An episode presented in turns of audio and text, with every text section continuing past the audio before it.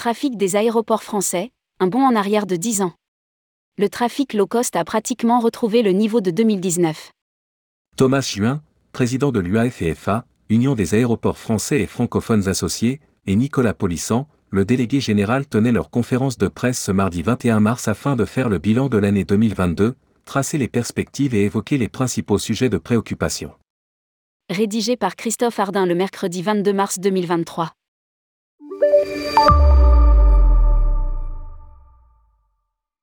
Il y a sûrement lieu, pour les aéroports français, de se féliciter de la forte reprise du trafic observé durant l'année 2022. Cependant, le communiqué de presse de l'UAF tombé ce lundi 21 mars insistait plus sur un niveau de trafic retombé à celui de 2013. Une façon, sûrement, d'introduire et d'insister sur le constat que les aéroports français sortent fragilisés de la crise. Même si la reprise du trafic est amorcée en 2022, on se situe au niveau du trafic de 2013. Je pense qu'il ne faut pas l'oublier. On a été extrêmement enthousiaste l'année passée, car on ne s'attendait pas à un tel rebond, par contre les prévisions d'un retour au trafic d'avant-crise ont été repoussées à 2025. A déclaré Thomas Juin. UAF, les chiffres de 2022. Revenant en début d'intervention sur cette année 2022 en dynamique, l'UAF a donné quelques chiffres avec toujours en point de référence l'année 2019 avant l'épidémie. À l'aune de cette année 2019, le trafic sur les aéroports français est entré dans une phase de reprise, même s'il reste encore nettement en dessous de son niveau de 2019, à savoir 18% malgré une augmentation de plus 91,8% par rapport à 2021. Le trafic des aéroports français est de 173 955 056 passagers commerciaux en 2022, contre plus de 214 millions en 2019, non loin donc des chiffres de 2013 où l'on avait comptabilisé 172 millions de passagers.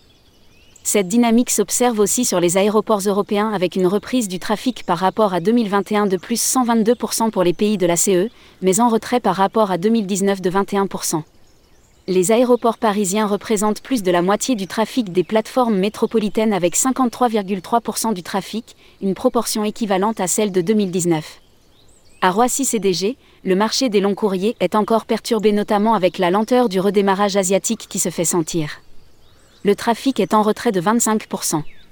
À Orly, plus tourné vers le moyen courrier, les grosses low cost telles que Vueling et Transavia contribuent à limiter à 8% le déficit de trafic par rapport à 2019. Le trafic des low cost est d'ailleurs en forte progression en France comme on pouvait s'y attendre. Il représente en 2022 43% du trafic de la France métropolitaine, soit plus de 69 millions de passagers, alors qu'il représentait 35% de ce trafic en 2019 une progression spectaculaire, un effet du travel revenge principalement vers les destinations soleil en Europe. Il a pratiquement retrouvé le niveau de 2019, tandis que le trafic traditionnel reste en retrait de 28,8%.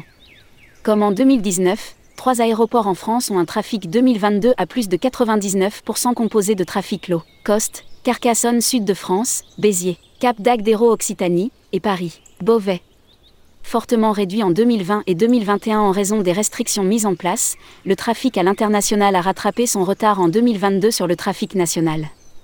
En un an, et au gré des réouvertures, il a augmenté de plus 127,2% contre seulement plus 36,9% pour le trafic national qui avait connu la reprise dès 2021. Cependant et malgré ces fortes progressions, le trafic international et le trafic national restent tous les deux en retrait de 19%, toujours en comparant à 2019 le trafic international représente 74% du trafic de la France métropolitaine en 2022, c'est-à-dire la même proportion qu'en 2019. La dynamique de l'outre-mer ne se dément pas et comme les deux années précédentes, ces aéroports enregistrent une meilleure reprise que les aéroports métropolitains. Le trafic passager reste cependant en retrait de moins 11,7% par rapport à 2019. Les aéroports d'outre-mer ont accueilli en 2022 11,3 millions de passagers contre 12,9 millions en 2019. Parmi eux, 70% ont retrouvé en 2022 plus de 80% de leur niveau de trafic de 2019. Après ce point précis sur l'activité des aéroports, le président Thomas Juin a voulu développer plus particulièrement quelques thèmes. Risque de perte de la compétitivité. Soulignant que selon lui, les compagnies aériennes peuvent être plus agiles dans leur stratégie et ainsi mieux s'adapter aux aléas. Thomas Juin a rappelé que les aéroports doivent gérer des infrastructures lourdes devant être financées sur des périodes extrêmement longues. On doit faire avec ce que l'on a avec une reprise plus lente que prévu. Il est vrai que le financement de la sûreté aéroportuaire dans les prochaines années est une réelle préoccupation. Pendant la crise sanitaire, on a bien sûr continué à financer la sûreté, les charges fixes. Un financement qui repose en totalité sur le trafic passager. Sans aucun passager au plus fort de la crise, les aéroports ont reçu des avances de l'État pour financer ces missions régaliennes. Des avances qui se montent à 747 millions d'euros et qui s'additionnent aux milliards que les aéroports doivent financer en dépenses courantes toujours concernant la sûreté. Ces sommes doivent à présent être remboursées selon un calendrier allant jusqu'en 2032. Cela va nécessairement induire une augmentation de la fiscalité payée par le passager avec un risque d'une perte de compétitivité par rapport aux plateformes des pays voisins. Prévient Thomas Juin. Autre préoccupation et malgré des augmentations de taxes, le financement de ces missions régaliennes n'est pas équilibré avec un déficit prévisionnel de 237 millions en 2023 pour lequel on demande aux aéroports de faire l'avance. En quelque sorte de prendre sur leur trésorerie. Une injonction à laquelle est totalement opposée l'UAF qui demande aujourd'hui officiellement au gouvernement à ce que les avances soient converties en subventions pour pouvoir continuer à financer les investissements. La régulation aéroportuaire. Sur ce sujet assez technique et concernant principalement les grands aéroports régionaux, Thomas Juin s'est voulu synthétique pour expliquer et défendre les positions de l'UAF notamment sur le sujet de la taxe d'aéroport, éternelle pierre d'achoppement entre les compagnies aériennes et les aéroports. Le président de l'UAF a rappelé qu'il n'y avait pas eu d'aide spécifique pour les aéroports, les obligeant à puiser dans leur trésorerie et contracter des prêts pour retenir. Ils abordent donc cette reprise plus lente que prévue avec beaucoup d'inquiétude et le sentiment que la régulation aéroportuaire telle qu'elle a été pensée il y a des années n'est plus adaptée. Lire aussi, Aéroport français, malgré une reprise en 2021, la crise s'est poursuivie. Aujourd'hui plaide Thomas Juin.